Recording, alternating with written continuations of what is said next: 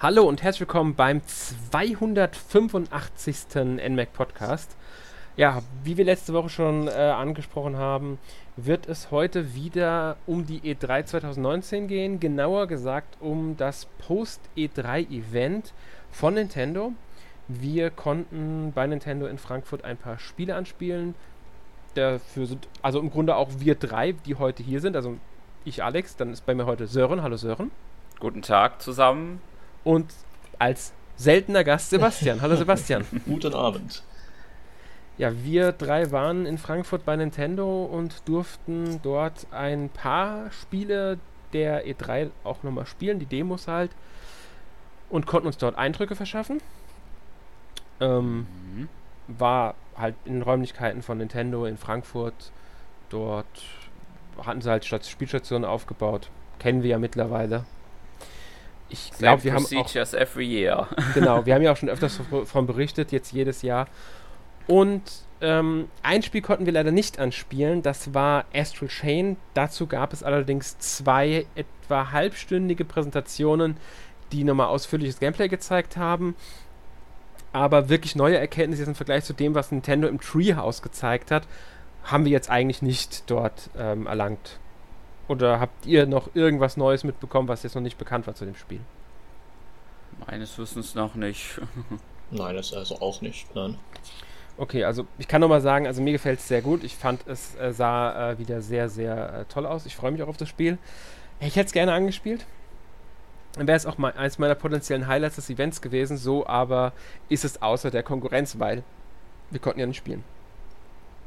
Aber wir wollten wenigstens erwähnen, dass wir es äh, gesehen haben und wenn euch Astro Chain interessiert, Nintendo hat auch auf dem YouTube-Kanal ein ausführliches Gameplay-Video von der E3 veröffentlicht. Das habe ich schon gesehen dort. Okay. Aber wir wollen natürlich unsere Eindrücke mit euch teilen. Was konnten wir überhaupt spielen und wie empfanden wir diese Spiele? Also, was hat uns gefallen, was hat uns weniger gefallen?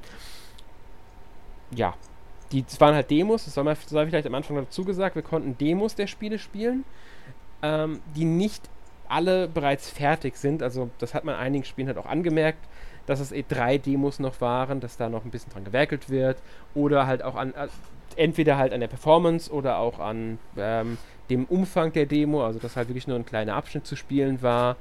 Eingeschränkt waren sowieso die meisten Demos, also die, einige waren auf 15 Minuten begrenzt zum Beispiel, andere halt auf zum Beispiel ein Level. Da kommt man halt dieses eine Level spielen und das war's dann. Und manche auch zusätzlich noch mal 15 Minuten, also Level und 15 Minuten oder so. Das ist je nachdem. Ja, konnten da schon ein paar Spielchen anspielen, würde ich sagen. Auch so die Highlights, die jetzt dieses Jahr noch kommen.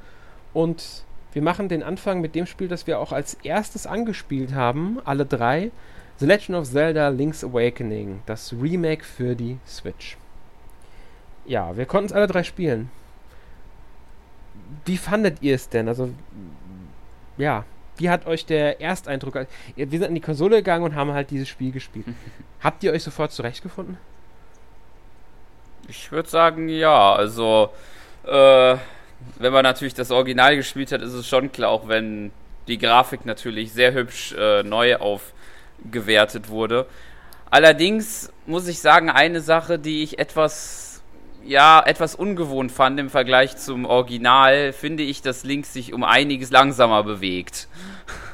Das ist mir so doch äh, deutlich geworden in der, in der neueren Fassung.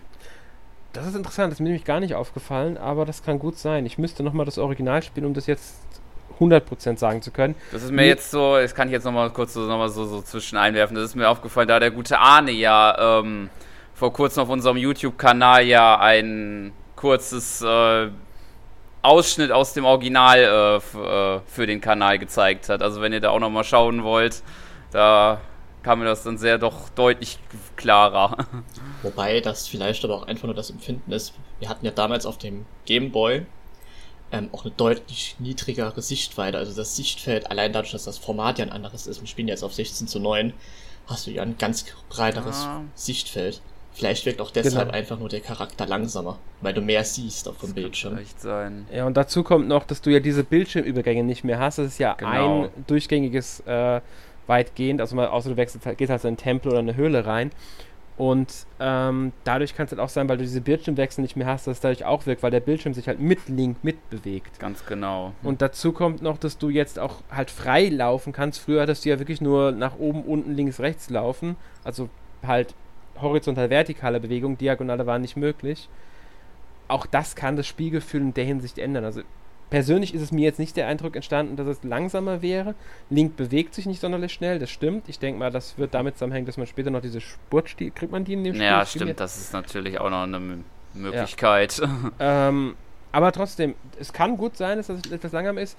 Ich fand es trotzdem sehr angenehm zu spielen. Also mir ja, das, das äh, will ich natürlich auch noch sagen. Also er hat jetzt nicht irgendwie so richtig maßlos das ein beeinträchtigt oder so, aber ist mir nur so, so, so aufgefallen.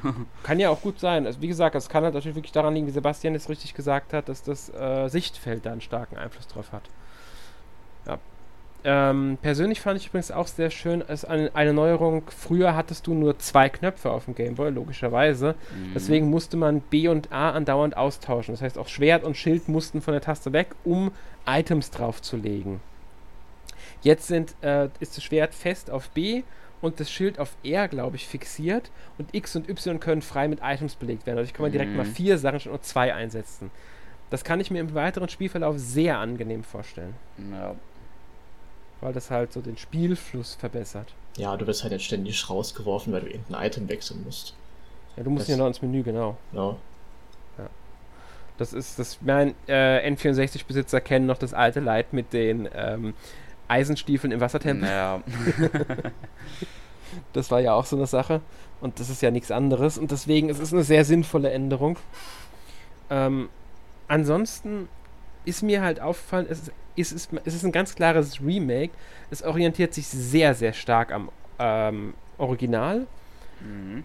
Und dementsprechend haben sie auch, finde ich, die Atmosphäre sehr gut eingefangen. Also es, es wirkt wirklich wie das Original, nur in einer schöneren, neuen Grafik. Wobei natürlich die Grafik ist Geschmackssache, es ist wieder sehr bunt. Es wird ja Diorama-Stil von Nintendo genannt, also so ein Plastik-Spielzeug-Look nenne ich es gerne. Ähm, aber ich finde, sie haben schon das Gefühl des Originals eingefangen. Kann auch sein, dass es an der Übersetzung liegt, weil die Demo war bereits auf Deutsch und mir ist aufgefallen, dass die Texte zumindest zum Teil eins zu eins mit der Version übereinstimmen, die eine Botschaftsprogrammteilnehmer auf dem 3DS erhalten hatten für ein 3DS. Also von der Game Boy Advance die X-Version müsste das gewesen sein. Mhm. Ja. Ist mir aufgefallen. Also das, da bewegt sich, könnte es sein, dass Nintendo diese Übersetzung fast original sogar übernimmt. Spricht ja auch nichts dagegen. No. Ähm, die Minispiele sind auch wieder drin, die man kennt. Also, ich glaube, Sebastian, du hast geangelt, oder? Ich hab's versucht, ja. Du hast, ja. Ich bin kläglich gescheitert. Ja, das Angeln war nie so einfach. ja, äh, Angeln ist halt wieder drin. Dann dieses Kran-Minispiel ist zum Beispiel auch drin. Neu ist ja dann dieser ähm, Dungeon-Baumodus, in dem man seinen eigenen genau. Dungeon bauen kann. Den konnten wir ja leider nicht ausprobieren.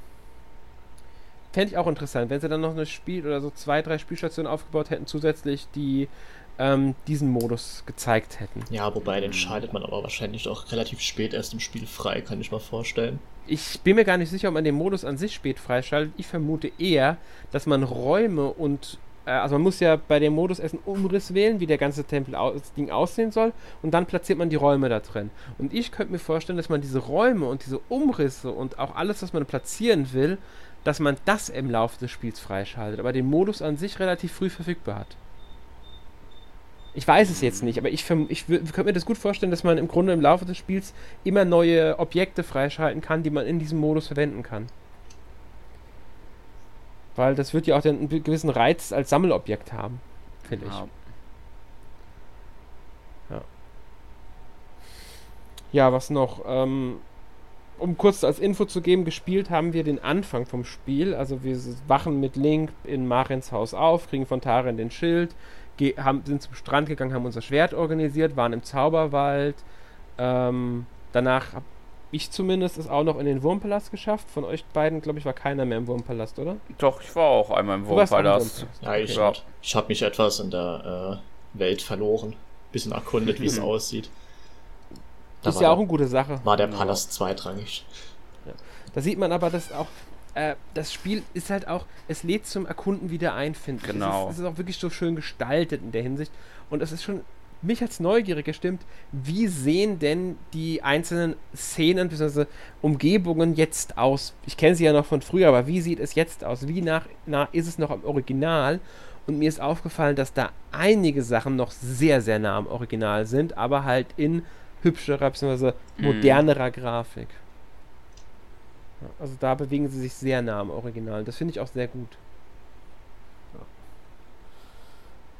Gut. Ähm, ich persönlich mag auch sehr gerne, dass es ein klassisches Zelda ist. Auch wenn, wie gesagt, Remake, logisch klassisch, aber im Vergleich zu Breath of the Wild hat es halt wieder dieses klassische System und es gibt mehr Dungeons, man hat die Items wieder. Und das finde ich so als Abwechslung zwischen dem ersten Breath of the Wild und dem jetzt kommenden neuen Breath of the Wild, so Nachfolger, wie auch immer es dann heißen wird, finde ich es schon sehr angenehm. Gut. Wenn von euch beiden niemand mehr was zu Zelda sagen möchte, würde ich jetzt einfach mal zum nächsten Spiel gehen. Mhm.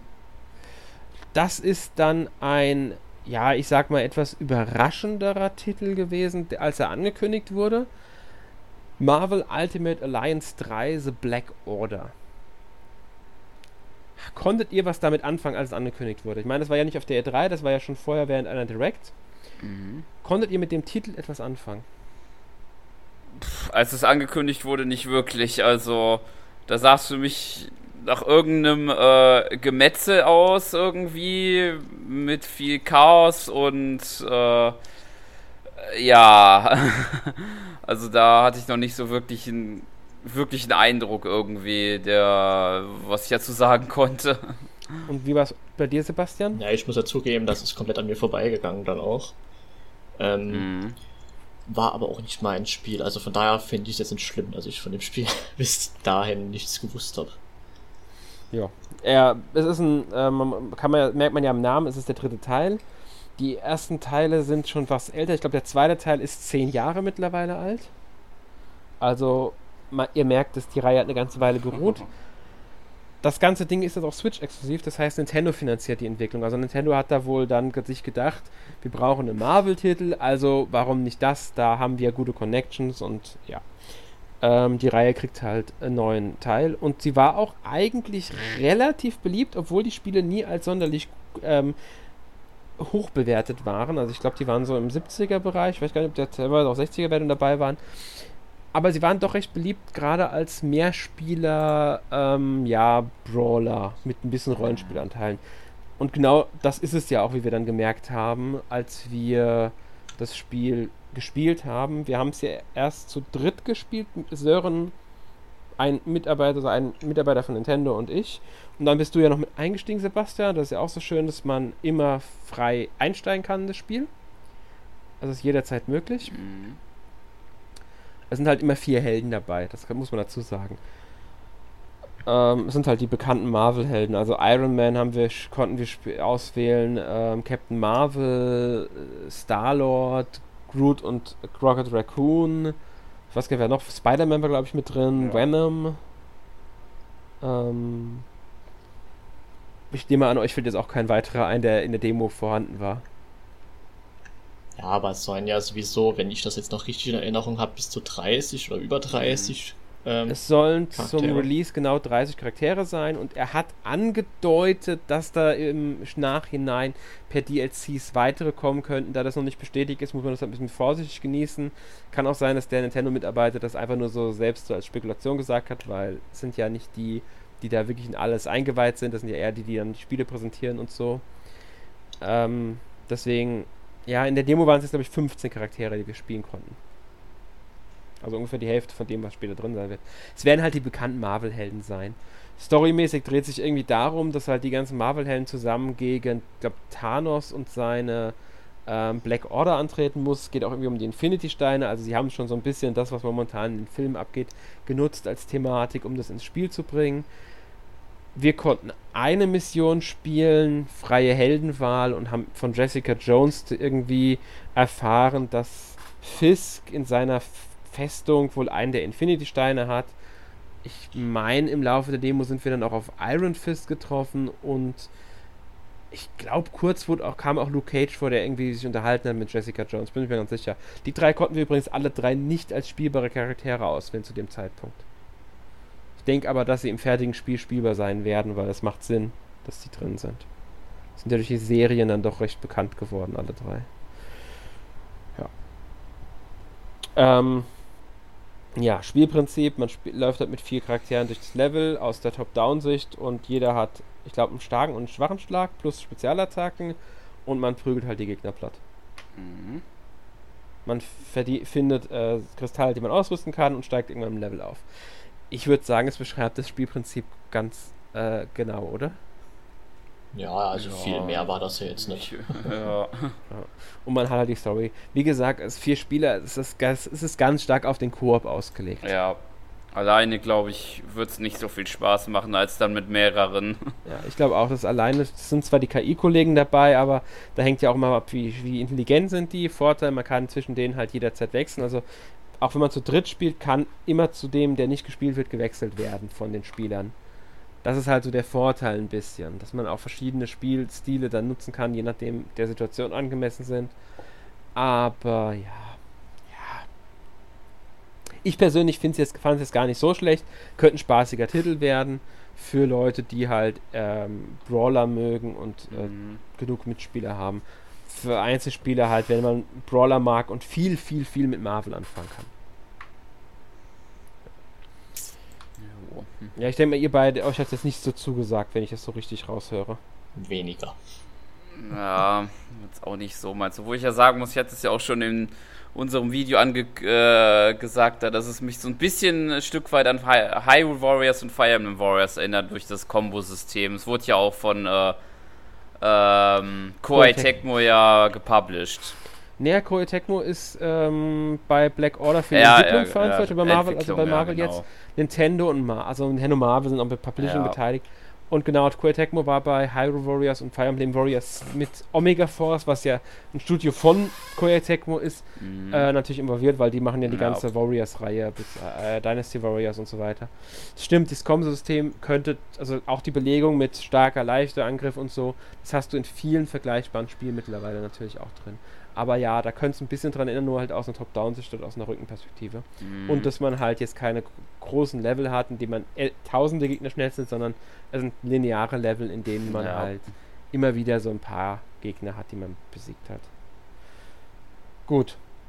Kommen wir zu einem Spiel, mit dem wir, glaube ich, alle drei etwas mehr anfangen konnten. Ähm, Mario und Luigi bei den Olympischen Spielen Tokio 2020 kommt ja bereits im November. Ja, November war's. Das haben wir ja alle drei gespielt. Jo. Ich muss ehrlich sagen, ich bin nicht der Experte von der Reihe, aber mir hat äh, Spaß gemacht. Ich mochte die Minispiele ganz gerne. Wie habt ihr es denn so empfunden? Ja, also ich fand äh, auch, dass das ähm, auf jeden Fall nochmal ein Sprung war, fand ich, von der ganzen Thematik und so als von Wii und Wii U und den vorigen Teilen auf jeden Fall. Ja, das auf jeden Fall. Also der letzte Titel kam ja, glaube ich, für. Äh, hat der 3DS einen? Der 3DS hat eins, mm, Mario und Sonic. Brasilien. Ja. 2016. Das ah, kam, okay. meine ich, auch für die Wii U raus. Ja. Gott, das ging an mir vorbei. Das letzte, was ich noch gespielt hatte, war 2012 und da ist doch schon ein krasser Sprung dazwischen. Mhm. Ähm, war auf jeden also die ja, konnten, glaube ich, fünf Spiele spielen. War auf jeden Fall sehr lustig. Ähm, was auch ja, ziemlich gut funktioniert hat, war auf jeden Fall diese Joy-Con-Steuerung. also wir haben ja auch Bogenschießen gehabt. Das hat erstaunlich mhm. gut funktioniert. Dafür, dass das ja alles ohne irgendwelche optischen Sensoren arbeitet, wie bei der Wii noch. Ähm, wird auf jeden Fall ein Titel, der gekauft wird. Zumal er ja, ich meine, den kann man auch online zusammenspielen. Ja. Ich glaube auch, dass der Online-Modus hat. Also, ich weiß, dass Nintendo auf der offiziellen Seite eine Spielerzahl von 1 bis 8 angibt also bis zu acht Spieler möglich sein werden. Ähm, wie ihr schon gesagt habt, wir haben mehrere Spiele angespielt und die Steuerung, muss ich sagen, fand ich auch ganz schön. Ich fand es sehr schön, dass du vor jedem Spiel aussehen konntest, ob du also verschiedene Steuerungsvarianten hast. Also einmal ist die Buttonsteuerung, ich glaube, in jedem Minispiel tatsächlich vorhanden, dass mhm. du gar nicht mit äh, Bewegungssteuerung spielen musst. Und dann hatten sie in vielen Spielen, aber nicht in allen, die Möglichkeit, nur mit einem Joy-Con oder mit zwei Joy-Cons Bewegungssteuerung zu machen. Und das finde ich auch eine sehr schöne Sache. Das nicht, wie gesagt, nicht allen. Also bei, bei Bogenschießen geht es zum Beispiel nicht. Da braucht man entweder zwei Joy-Cons oder man spielt mit Knöpfen. Was einfach daran liegt, ist halt, der eine Joy-Con wird halt äh, zum Zielen benutzt, der andere ist der Bogen, also der, die, die Sehne, die ziehst du nach hinten, während bei gehaltener R-Taste dann bewegt man halt den vorderen zum Zielen und lässt die R-Taste los, um zu schießen. Das geht mit einem Joy-Con schlichtweg nicht. Das kannst du nicht umsetzen, gescheit. Und ähm, ich glaube, Hürdenlauf ging auch nur mit zweien, weil das Laufen ja mit Hoch- und Runterschlagen der Joy-Cons simuliert mm. wird. Mhm. Ja. Genau. Hm. Und dann hatten wir noch ähm, Skateboard, fand ich sehr interessant äh, als Sportart. Ich, auch, glaube ich, bei den Olympischen äh, Spielen 2020 jetzt komplett neu. Gab es vorher noch gar nicht. Äh, überhaupt bei Olympischen Spielen. Jetzt ist es halt auch im Spiel logischerweise mhm. drin. Wie habt ihr das Skateboard? Äh, ihr habt beide Skateboard auch gespielt, oder? Ja. Jo. Wie fandet ihr denn das Skateboard? Ich musste gestehen, ich war erst mit dieser Steuerung so äh, leicht, äh, nicht überfordert, aber irgendwie hat das teilweise nicht so wirklich funktioniert. Das ist so, aber es ist halt so typisch, dass man da erstmal wirklich reinkommen muss, dann da, um die verschiedenen Tricks und ähm, Sprünge und was da alles dazugehört, richtig zu beherrschen. Ja gut, das hat man ja auch mit einem Joy-Con gespielt. Ähm, und den hat man halt so halten müssen wie Skateboard und da, daran muss man sich erstmal mm. gewöhnen dass du da ein richtiges ja. Timing zu findest und wie und wann genau. und wo und das, äh, das erste, die erste Runde war etwas schwierig, ja. Also ich muss sagen, ich habe es mit äh, Tasten, also Buttonsteuerung gespielt. Mhm. Fand ich das jetzt ein bisschen angenehmer. Du musst halt dann wirklich manchmal zwei Tasten auf einmal drücken, also R und B oder Steuer, äh, Stick in der richtige Richtung und A oder sowas. Das hat mich dann schon so an Spiele wie Tony Hawk oder Skate erinnert, mhm. tatsächlich ein bisschen du hast jetzt natürlich diese Freiheit, aber in diesem Parcours kannst du schon die Zeiten, in der du unterwegs bist, auch einiges ab. Also ich finde, dafür, dass es äh, Minispiel in dem Mario und Sonic ist, geht es vergleichsweise lang. Man wird vergleichsweise selten unterbrochen beim Spielen und man kann schon einiges zeigen, finde ich. Also das fand ich schon sehr schön. Ich denke, mit ein bisschen Übung kann man da ganz schöne, äh, ganz schön was abliefern in dem Skateboard-Ding. Mhm. Ja. Ja, so generell, was ich halt ein bisschen schade fand, ich weiß nicht, ob das Demo bezogen ist, also ob sich das im vollen Spiel noch ändert. Ähm, wir konnten ja immer nur eine Disziplin spielen. Und dann ist auch schon der Sieger gekürt worden. Und dann gab es die nächste Disziplin. Dass, ja, das fand ich ein bisschen seltsam. Dass ja. man da vielleicht ein bisschen was hintereinander, wie bei Mario Kart, vielleicht vier Disziplinen ja, oder, oder so. Ich fand es auch ein bisschen seltsam. Ihr habt Karate gespielt ähm, und nach ein paar Sekunden war es vorbei, weil der eine auf Boden liegen hat und sofort hat Bowser Gold gewonnen. Ja. Das war ein bisschen arg. Ich hoffe, dass dann auch so mehrere Runden in einer Sportart auch möglich sind. So weißt du, ich Best of, also Best aus drei, also dass man zwei Runden erstmal gewinnen muss oder ähm, eine bestimmte Punktzahl erreichen muss, um erstmal mhm. auf Gold zu kommen. Ich denke aber. Eine Turnierform oder so. Ganz genau, aber ich denke aber, das sind wirklich Demo-Sachen. Das ist so. Ja ja, ich hoffe ja auch immer noch auf eine Art kleinen Story-Modus, in Anführungszeichen, mhm. in dem man halt wirklich die Olympischen Spiele nachspielt, das halt wirklich mit, mit Tagen, an denen dann je die Sportarten dran sind. Vielleicht muss man sogar dann für sich ein Team auswählen aus fünf, sechs, sieben Sportlern, die dann die verschiedenen Sportarten machen. Sowas in der Richtung fände ich ja toll. Wissen wir jetzt nicht, ob es drin ist. Ich persönlich würde es begrüßen. Ähm, aber auch so war ich überrascht, wie unterhaltsam die Minispiele gestaltet waren. Das auf jeden Fall. Auch Karate sah sehr interessant aus. Ich habe Karate ja nicht gespielt, ihr habt es gespielt, glaube ich, beide. Ähm, es war auch ja. sehr anstrengend. Kann ich mir vorstellen. Sonst, äh, was uns ja auch noch aufgefallen ja. ist, es scheint ein 8-Bit-Modus zu sein oder sonst irgendwas. Also wir haben mhm. ja äh, 8-Bit Sonic und 8-Bit Mario noch gesehen. Es war leider nicht auswählbar, das Feld. Genau, im Menü ähm, war auch so sowas im Trailer da gesehen zu dem Spiel in der ja. Präsent oder beziehungsweise in der richtigen Direct zur E3, glaube ich. Ja, irgendwas war da, glaube ich, auch mit einem 8-Bit-Ding, aber ich bin mir nicht mehr ganz sicher. Aber das stimmt, in, im Menü haben wir das gesehen. Da haben wir die ganzen Sportarten gesehen. Wir sind immer noch nicht sicher, ob wir da alle sehen konnten, also wie viele genau im Spiel sein werden. Sicher ist halt, dass, wir, dass es ähm, die vier neuen Sportarten geben wird, die es erstmal dabei sind. Also ähm, Skateboard, Karate, Surfen und Sportklettern. Außerdem wird in Japan ja dabei sein Softball, Baseball als äh, äh, olympisch. Ich glaube aber, das ist auch drin. Ich meine, das habe ich auch in dem Menü gesehen. Also von daher wird das wohl auch vorhanden sein. Mhm. Es, ich glaube aber nicht, das Menü, das wir gesehen haben, dass es komplett alles ist, weil es wären, denke ich, dann eingeschränkte Disziplinen, also da fehlt dann einfach was. Und es waren, glaube ich, nur drei Traumsequenzen, glaube ja. ich, zu sehen. Oder so. Ja, insgesamt waren es ja irgendwie auch nur um die 30 äh, Disziplinen. Ja. Was relativ glaub, wenig. Weniger, oder ja. sogar noch weniger, ja. ja das wäre schon relativ wenig. Wenn man das so vergleicht mit den alten, da hast du ja allein schon an den Traumdisziplinen eine ganz eigene Kategorie gehabt. Genau, also ich glaube, es waren drei Traumkategorien und dann waren es, glaube ich, 15 oder 20 andere Kategorien noch dazu. Also es war wirklich nicht so viel. Und wir konnten halt, wie gesagt, nur die fünf spielen.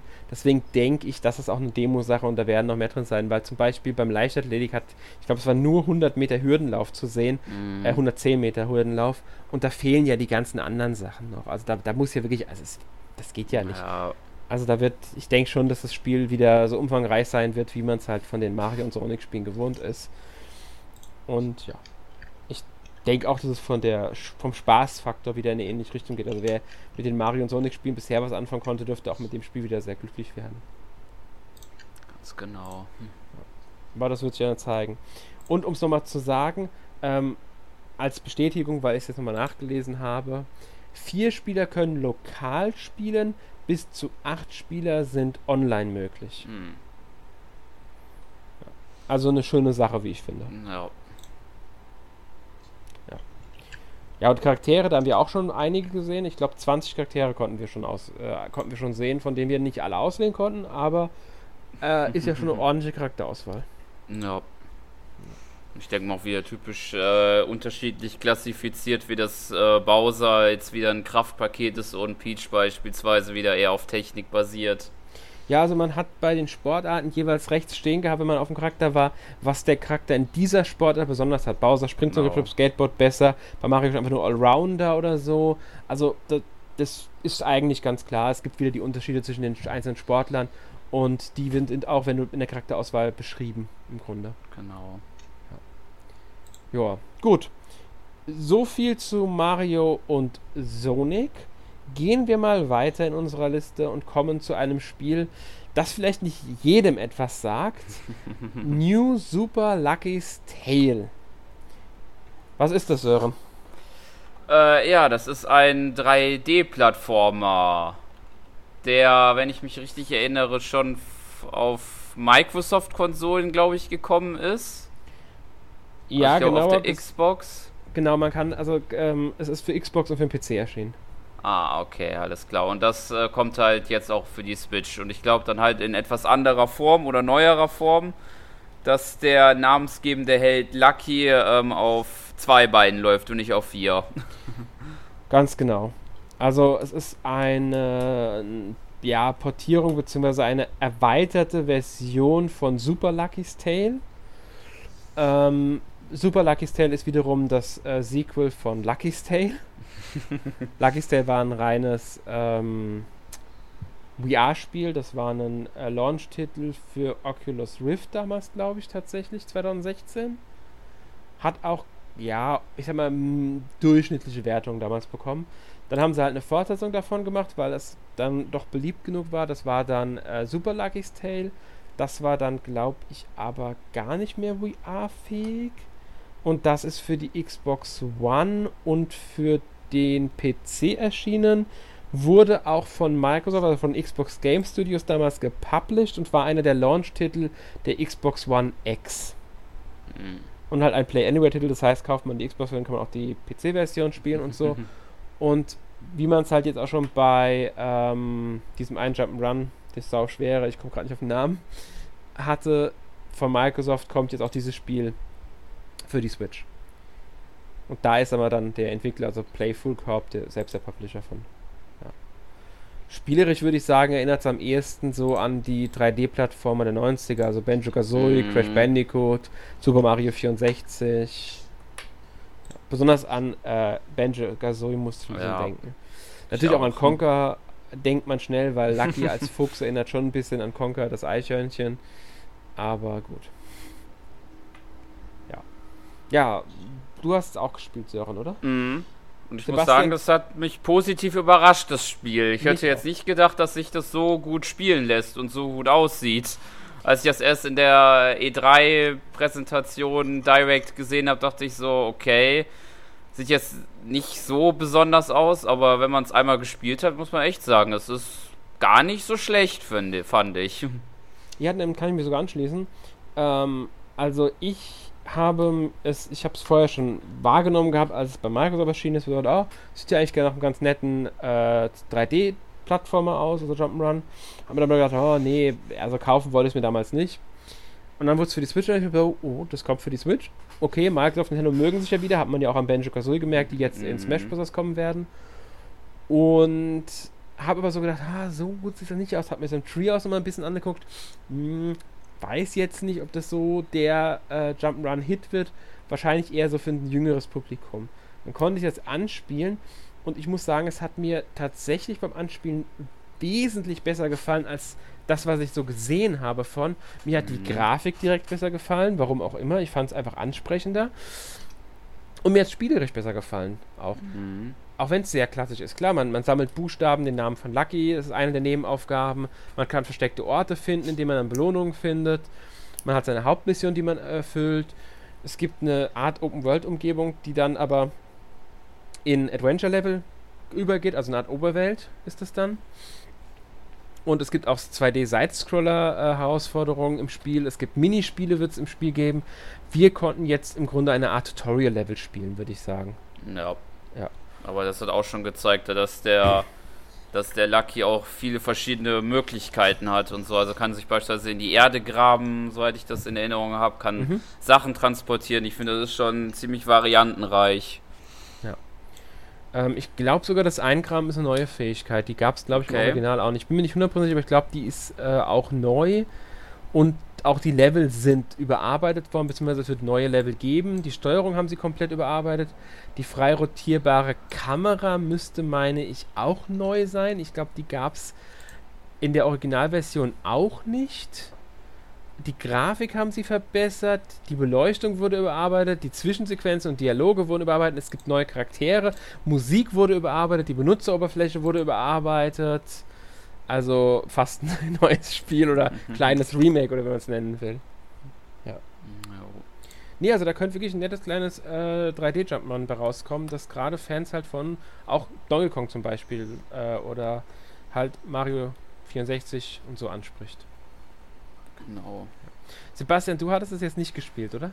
Nein, also mir hat es tatsächlich gereicht, euch und der Nintendo-Dame zuzusehen, wie sie gespielt hat. Mhm. Ähm, wird kein Titel für mich tatsächlich.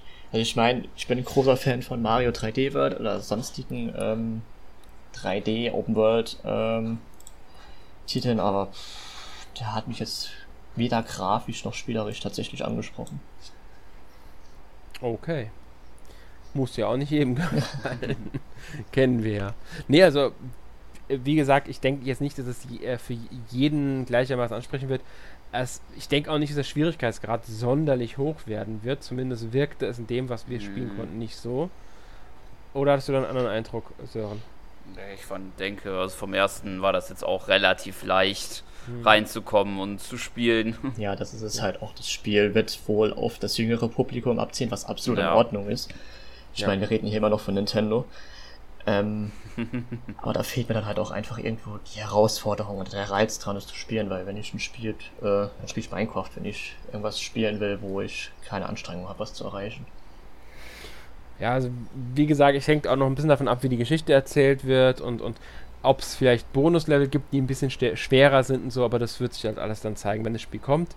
Ich meine, es soll im Herbst erscheinen, also noch dieses Jahr auf alle Fälle. Gut, dann kommen wir aber schon zum nächsten äh, größeren Spiel. Ich würde mhm. sogar sagen, einem der Highlights für viele dieses Jahr noch.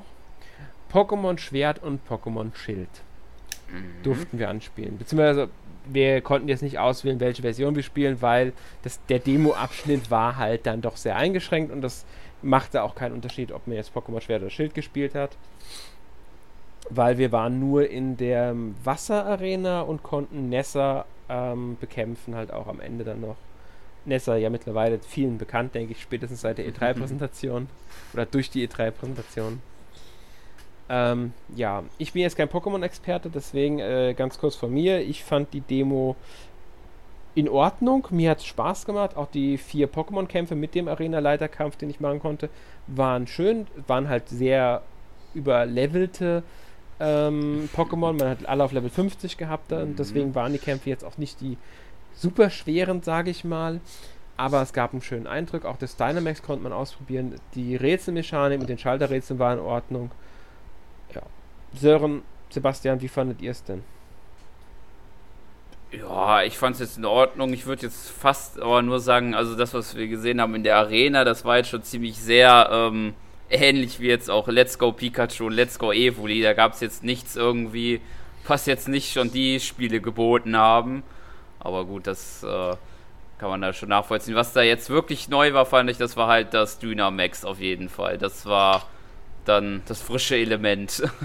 Da muss ich kurz nachfragen, waren die Kämpfe in den Let's Go-Spielen genau auch so rundenbasiert und so? Ja, Weil das sind ja klassische Pokémon-Kämpfe, die wir jetzt haben, mit Attacken auswählen und die Attacken nur, können nur so und so oft eingesetzt werden und so. Ja, das war auch bei Let's Go so. Der einzige. Unterschied, das war ja halt, äh, das ist ja teilweise, glaube ich, sogar jetzt auch in Schwert und Schild, dass die wilden Pokémon ja sichtbar auf der Overworld sind. Ja, war das Fangen nicht ähnlich Pokémon Go? Also ja, stimmt, ja, stimmt. Das, ist, das wird dann wahrscheinlich auch noch ein Unterschied sein, ja, dass du, das äh, wieder klassisch ist. Also du hast halt in Pokémon Let's Go hast du, ähm, wenn du auf Pokémon, wilde Pokémon getroffen bist, hast du überhaupt keinen Kampf gehabt. Sondern genau. du bist direkt in diesen ähm, Fangmodus gekommen. Ähm, hast dann deine Beeren gehabt, um die Pokémon abzuschwächen und so ein ähm, Zeug. Mhm. Ähm, in Schwert und Schild ist es dann, weiß ich nicht, hat man im Treehouse was dazu gesehen. Ähm, Wird es wohl wieder auch so sein, dass du jetzt erst ein Pokémon bekämpfst, beziehungsweise äh, auf ein gewisses Level bringen musst, dass du es auch fangen kannst. So dieser. Also äh, wieder, wieder klassischer. genau. Grunde. Genau. Ja, so wie ich es halt kenne. Ich habe Let's Go jetzt nicht gespielt. Ich kenne es halt ganz klassisch. Ich bekämpfe ein Pokémon, äh, schwäche es und werfe dann einen Pokéball und hoffe, dass es gefangen ist. ja. Ähm, ich bin mir jetzt gar nicht sicher, ob es im neuen Teil dann so ist, man die Pokémon trotzdem der wilden Natur sieht, zumindest in diesem einen Abschnitt, der im Treehouse so viel gezeigt haben, mhm. der ja fast schon wie eine Art Open, fast schon wieder auf Open World wirkt. Ähm, da hat man sie gesehen. Ich bin mal gespannt, wie es dann im Spiel sein wird. Wir konnten das jetzt leider in der Demo nicht sehen, weil, wie gesagt, war alles sehr eingeschränkt. Ging auch nur maximal 15 Minuten, es sei denn, wir waren schneller durch. Ähm, deswegen ist es jetzt ein bisschen schwer, viel über Pokémon zu erzählen, ja. weil wir waren halt sehr eingeschränkt Demo. Es war halt nur diese Arena, die jetzt auch grafisch, sage ich mal, nicht so das anspruchsvollste war. Trotzdem war es faszinierend, fand ich, Pokémon in HD auf dem Fernseher zu sehen und besonders die Pokémon-Kämpfe so zu erleben. Genau. Ganz besonders halt der Arena-Kampf mhm. da in diesem riesigen Stadion mit dem ganzen Publikum. das war sowieso, das war auch so eins der äh, Highlights der Demo, muss ich sagen, weil das irgendwie nochmal eine ganz andere Stimmung hat als jetzt bisher in den Spielen. Mhm. Aber wie habt ihr denn das so empfunden von der Grafik her, vom optischen? Hat es euch gefallen? Ja, schon. Also wirkte schon äh, spannend auf jeden Fall. Sebastian, auch das ja, Dynamax. Also, wie du schon gesagt hast, Pokémon erstmal generell auf dem Fernseher in HD zu sehen, das war echt geiles Gefühl. Vor allem, wenn man so von der Generation Rot, Gelb und so kommt, ne? Mit Gameboy, da hat sich schon einiges getan in so kurzer Zeit. Das ist halt heftig. Ähm, aber sonst, ja, die, abgesehen von der Grafik war die Demo halt etwas nichtssagend, was ich schade fand. Ja, ja das stimme ich an. Und Sören, du wolltest gerade noch sagen, du hast das, genau, dieses Dynamax. Das ist ja diese ganz große Neuerung der, genau. der, des Spiels. Es ist nur drei Runden und nur einmal im Kampf einsetzbar. Glaubt ihr, dass das wirklich so der große neue, ähm, ja, das große neue Ding sein wird? Schwierig, also es sieht natürlich sehr imposant aus, aber man kann schon fragen, also das waren jetzt schon zwei Versuche vorher schon mit den Mega-Entwicklungen und diesen Z-Attacken, die jetzt alle schon wieder, ähm, ja, also es wurde jetzt auch schon wieder was Neues. Ich glaube nicht, dass sich das auch ähm, sehr gut und sehr lang durchsetzen wird, wahrscheinlich. Ja, da bin ich ja auch kein Fan von, also war ich am Voraus schon kein Fan von, als es damals angekündigt worden ist. Ähm, jetzt nochmal gespielt zu haben, also die äh, Nessa hat es ja dann auch verwendet mit ihrem zweiten Pokémon, das sie gehabt hat. Ich fand es ein bisschen OP tatsächlich. Also die hat drei von meinen Pokémon in einer Runde, äh, in einer Runde mit einer Attacke weggeklatscht. Und das ist ein äh, monströses Stein-Pokémon gewesen. Das hat einfach einen höheren Initiativewert als ein scheiß Flug, äh, Entschuldigung, als ein äh, Flug-Pokémon. Ähm, das kam sowohl unerwartet als auch fand ich jetzt nicht so gerade schön. Das stimmt. Ich habe mich mein vor ihr aktiviert, meinen äh, Dynamax, und habe dadurch ihr Pokémon mit einem Schlag platt gemacht. Ist mir halt passiert. ja, das also das ist, kann in beide Richtungen gehen, aber es stimmt schon, ist ein bisschen. Also das hat ja wieder die Sache in der Demo, dass halt die Pokémon sehr hochgelevelt waren. Da hängt dann natürlich von ab, wie trainiert man und so weiter. Und das kommt alles noch mit rein. Das ist halt diese, dieser Unterschied der Demo und dem dann später selbst spielen und selbst die Pokémon auswählen und selbst die Pokémon trainieren. Ähm, da muss man abwarten. Aber ich denke auch, dass das ganze Ding jetzt nicht so der große Hit wird, beziehungsweise dass es in manchen Kämpfen sowohl für als auch gegen einen etwas overpowered sein könnte. Genau. Gut, wenn von euch beiden jetzt. Wollt ihr noch was zu Pokémon sagen oder? Ich denke, von meiner Seite wäre alles. Ja, ich war, wurde eigentlich, glaube ich, alles gesagt. Einzige, was Gut, man vielleicht noch erwähnen könnte, wir haben jetzt das Menü noch nicht gesehen. Wir konnten ja. unsere Pokémon ja. nur im Kampf austauschen. Geheilt haben wir sie am Anfang der Arena. Da stand extra jemand bereit, der dann uns gefragt hat, ob wir die Pokémon heilen wollen. Ähm, das wird ja im fertigen Spiel natürlich nicht so sein. Aber ähm, deswegen, also so Menü und so, das ist alles noch unfertig. Da können wir nicht ja. drauf eingehen oder wir, die in der Demo halt einfach nur nicht vorhanden. Das ist halt der Punkt. Wir wissen ja. nicht, wie es äh, ist oder ähm, wie weit die Entwickler da sind. Also das, das haben sie uns einfach noch nicht gezeigt. Das ist halt so der Punkt. Okay, dann würde ich sagen, kommen wir zum letzten großen Highlight. Und zwar Luigi's Mansion 3. Da wurde ja nochmal extra betont, dass es eine E3-Demo ist. Mhm. Ähm, und dass sich noch Sachen ändern können. Wir konnten den Abschnitt spielen, den man auch schon im, äh, also während der E3 gesehen hat, mit äh, Luigi, der diesen Kö Geisterkönig da sieht und dann sich den Weg zu ihm bahnt und den Bosskampf konnten wir auch spielen. Ähm, ist halt ein ja, Level, kurzer Levelabschnitt, in dem wir so die weit, weitgehend die meisten Sachen machen konnten. Also wir konnten unseren Staubsauger einsetzen, wir konnten Fuichi oder Guichi oder wie das, dieser grüne Schleim-Luigi halt einsetzen. Wir konnten versteckte ähm, Collectibles sammeln, Schwerter, konnten halt Geister einsaugen und so. Also im Grunde konnten wir so alles ein bisschen mal einen Eindruck gewinnen. Ja. Wie, ja, wie habt ihr es so empfunden, das Spiel? Also zuerst einmal, ich fand es sah wirklich, wirklich schick aus die verschiedenen Details in diesem Abschnitt sah schon wirklich gut aus. Was mir besonders gefallen hat, war diese ganze ähm, Schleim-Luigi-Mechanik. Ich habe den Namen jetzt auch wieder nicht im Sinn, Fluigi oder so. Auf jeden Fall, wie man da, wie man das, wie man ihn einbindet, um Rätsel zu lösen, beispielsweise um einen Fahrstuhl zu bedienen. Man muss nämlich dann auch äh, auf zwei Ebenen da arbeiten oder das ähm, Luigi dann Stachel überwinden muss, um dem richtigen Luigi den Weg zu bahnen. Das fand ich schon sehr gelungen. Ja, da stimme ich jetzt zu. Also ich fand es auch sehr interessant, ähm, dass man jederzeit zwischen den beiden wechseln kann und der andere dann genauso stehen bleibt, wie man halt äh, agiert hat. Das führt dann dazu, dass halt zum Beispiel Luigi muss ähm, durch Stacheln durch und auf der anderen Seite dann an der Schnur mit dem Staubsauger ziehen, damit Luigi auch über die Stacheln drüber kommt. Das finde ich sehr cool, sowas. Solche Mechanik mag ich. Und ähm, ja, optisch schließe ich mich dir auch an. Sieht sehr schick aus. Ja. Ähm, ja, da kann ich eigentlich nur mit euch beiden mitgehen. Also vor allem grafisch war ich echt überrascht. Muss mhm. ich ja mhm. doch zugeben. Ähm, und spielerisch ja auch. Also ich habe den Luigi's Mansion Teil für den 3DS jetzt nicht gespielt. Ähm, Entsprechend, ich weiß nicht, wie es euch war. Äh, ich bin etwas schwierig erstmal in die Steuerung reingekommen. Das hat ein paar Minuten gedauert. Aber dann, wenn man sich mal dran gewöhnt hat und man weiß, wie was wo funktioniert und was was macht, äh, funktioniert es auch tatsächlich ganz gut. Steuerungsmäßig muss ich jetzt, stimme ich jetzt zu. Ich habe auch anfangs mhm. leichte Probleme gehabt. Ich weiß nicht, wie es bei dir war, Sören. Ja, würde ich auch sagen. Okay, ähm, mal reinkommen. man muss reinkommen. Also ich weiß auch gar nicht, ob es auf dem 3DS so war, weil auf dem 3DS hast du ja das Problem, also mal abgesehen von den äh, New-Geräten, hast du ja diesen zweiten Stick im Grunde nicht. Du hast ja nur einen. Dadurch war die Kamerasteuerung kom komplett anders. Da hat sich schon anders gespielt, finde ich. Das jetzt geht mehr in die Richtung des ersten Teils. Und also der rechte Stick wird benutzt, um Luigi zu bewegen, der linke Stick, also der linke Stick zum Luigi bewegen, der rechte um Luigis Taschenlampe im Grunde zu bewegen, also die Blickrichtung. Das hat schon was von einem äh, ja, Twin-Stick-Shooter, also zwei Stick-Shooter.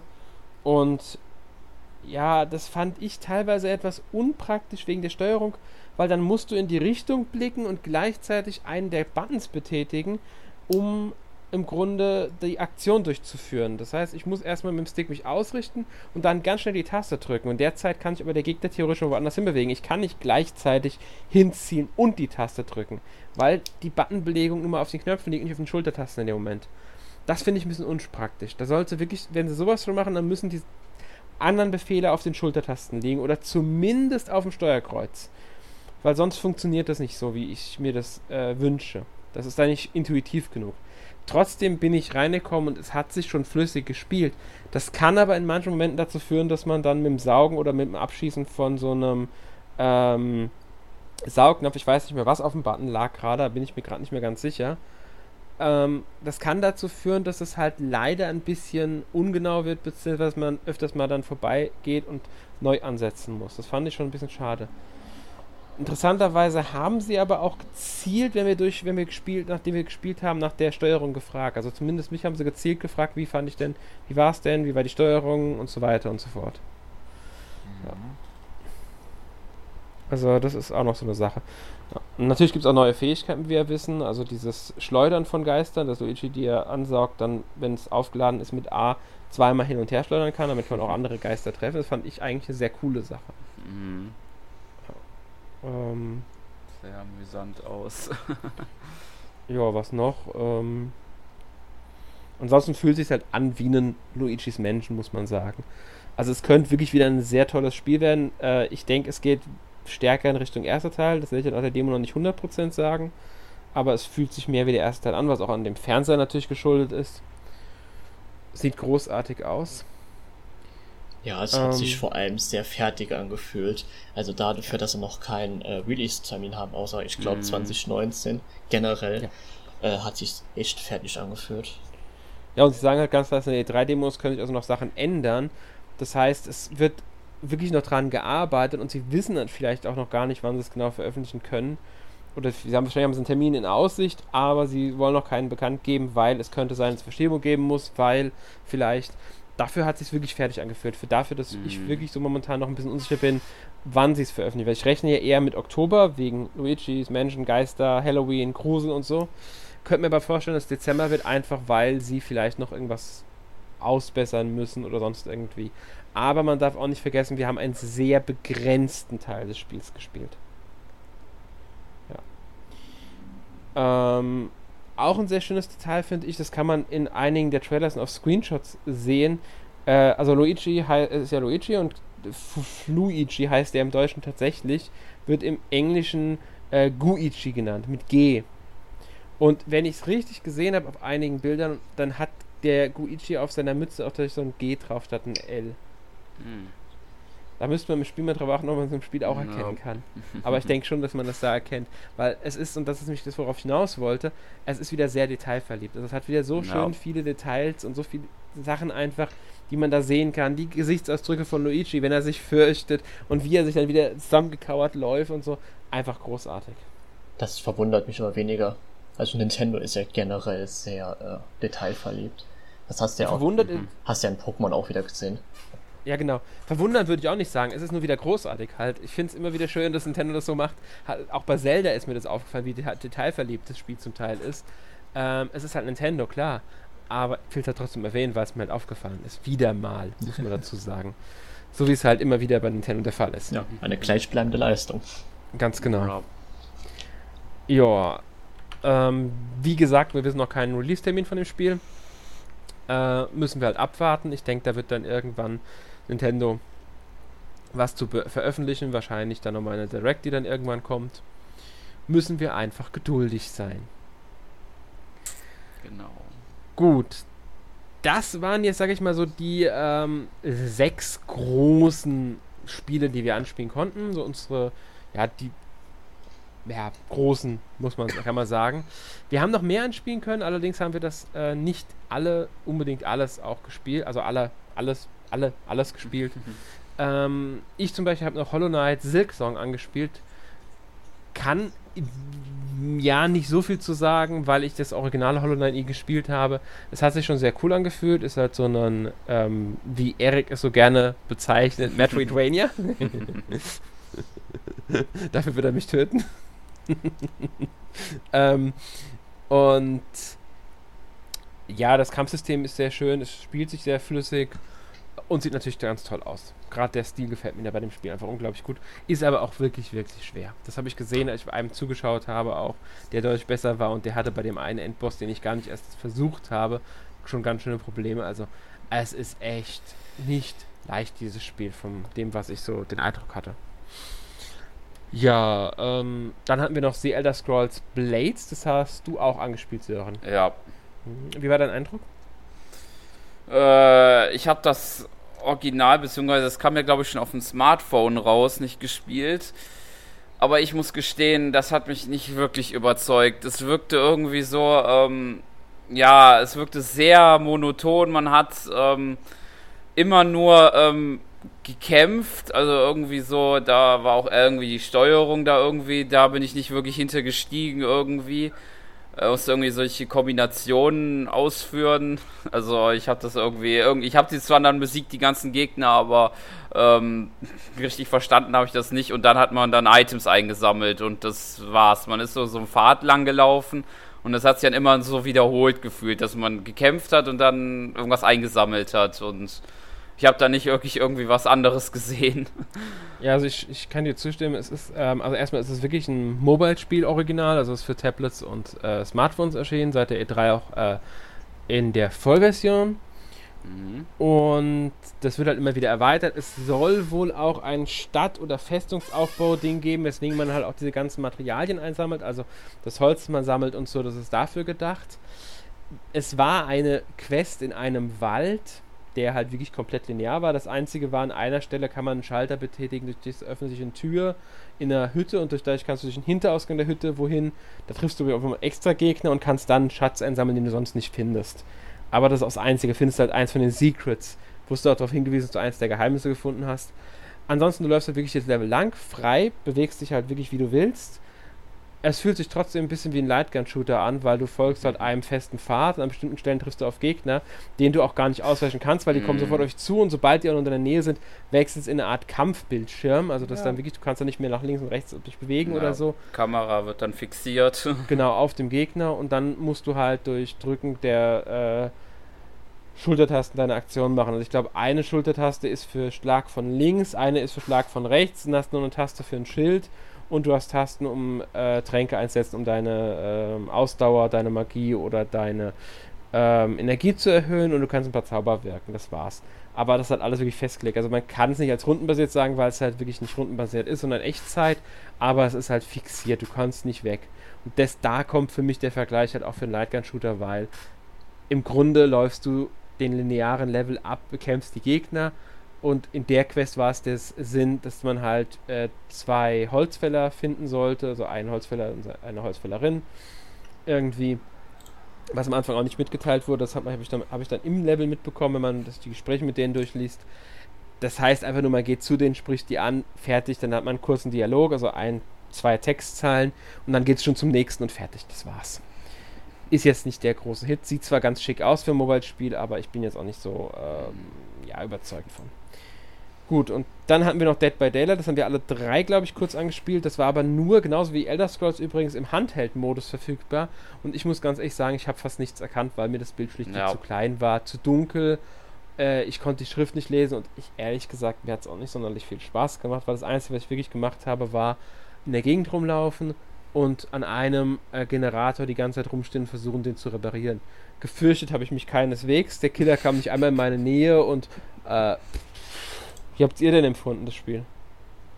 Ja, aber mir war das auch so irgendwie, also ich bin da durch die Gegend rumgelaufen, äh, war irgendwie, war, hab nichts gesehen von einem Killer oder so. Und es wirkte halt wirklich ähm, auf dem kleinen Handheld nicht so atmosphärisch. Es könnte vielleicht auf dem TV dann halt anders sein, aber hm, Ja. war auch nicht so begeistert von. Ja, das ist es halt. Also wir haben da im Kreis gehockt, jeder mit seiner Switch in der Hand. Auf dem kleinen Bildschirm hast du halt null gesehen. Ähm, ich muss dazu sagen, ich bin jetzt generell sowieso kein großer Fan von dem Spiel. Ähm, und ich glaube, der Nintendo-Mitarbeiter war äh, der Jäger. Ja, war er. Ähm, also ich hab den ständig im Nacken gehabt. der war, aber ähm, absolut nicht mein Spiel.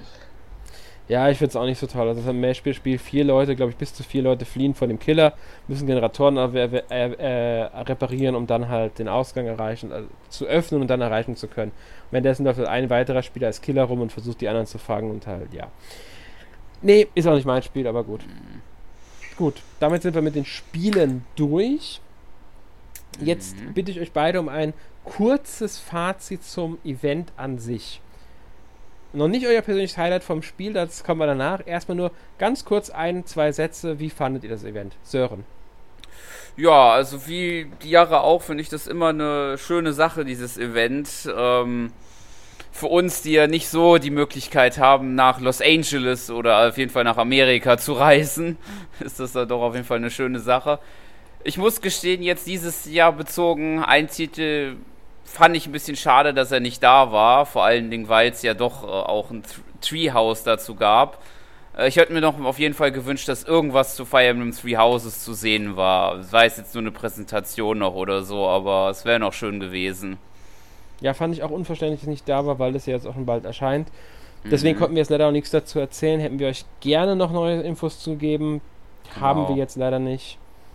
Ähm, ja. Sebastian, wie war es bei dir? Ja, also generell wie jedes Jahr ist es eigentlich echt ziemlich schön gewesen in Frankfurt. Was ich dieses Jahr zu bemängeln habe, ist zum einen die Präsentation. Also die letzten Jahre waren es ja immer mehrere Spiele. Dieses Mhm. Jahr war es halt wirklich nur Astral Chain. Wenn auch ausführlich, aber war halt alleine. Ähm, und ich habe das Gefühl, es wird jedes Jahr wärmer in dem Gebäude. Ja, aber das kann auch an der Außentemperatur liegen. Ich glaube, die Klimaanlage hat mittlerweile ganz schön zu kämpfen, aber das stimmt. Es sind halt unsere persönlichen Leiden. Wir, bei, wir dürfen die Spiele anspielen, das dürfen unsere Hörer nicht. Dafür müssen wir halt einfach in der Hitze leiden. Das ist ein bisschen der Ausgleich. Nee, aber generell, ähm, ich freue mich aufs nächste Jahr. Das auf jeden Fall. Ja.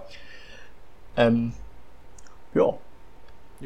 Ja, ich schließe mich euch beiden an. War wieder ein schönes Event. Wir konnten wieder schön viele Infos für euch mitnehmen zu den Spielen. Ähm, und ja, natürlich haben wir auch alle unser kleines persönliches Highlight. Ich glaube aber, wir überschneiden uns da alle. Ja, drei. also so wie ich das hier sehe, haben wir alle gerade dieselben Spiele.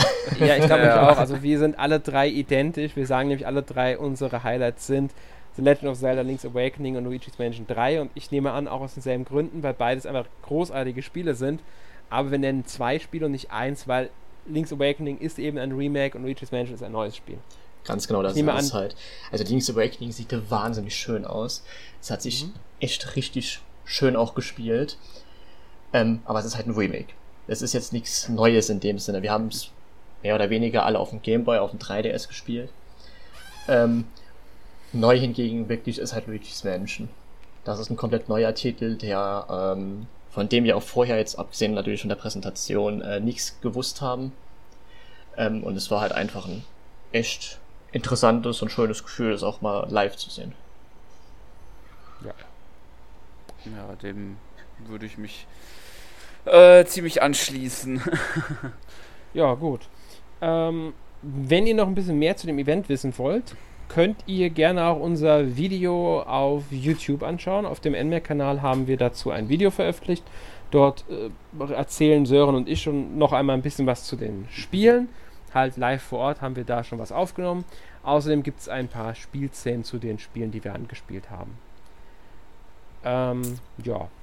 Außerdem wird es in den nächsten Tagen, vielleicht ist auch schon was online, das kann ich jetzt nicht sagen, also ob denn jetzt schon was veröffentlicht ist, wenn dieser Podcast verfügbar ist. Aber in den nächsten Tagen wird es dann auch Previews zu den angespielten Spielen geben. in denen wir nochmal ausführlicher darauf eingehen, äh, wie die Spiele denn sind, was euch erwarten wird in den Spielen und was sie zu bieten haben, was es für Neuerungen gibt oder halt, wenn es eine Vollzeit ist, oder halt was überhaupt geboten wird. Ja, also Previews dazu kommen dann auch demnächst auf der Seite. Zusätzlich zu einigen anderen Previews zu Spielen, die wir nicht anspielen konnten, sollte man vielleicht auch erwähnen, dass auch da bereits Previews in der Mache sind. Ähm, falls ihr noch mehr zu E3 allgemein möchtet, wir haben bei Podcast 282 Nintendo auf der E3 2019 gehabt als Thema. Da haben, ich glaube, es waren Erik, Arne und Sören, wenn genau. ich mich jetzt genau. nicht komplett täusche. Genau.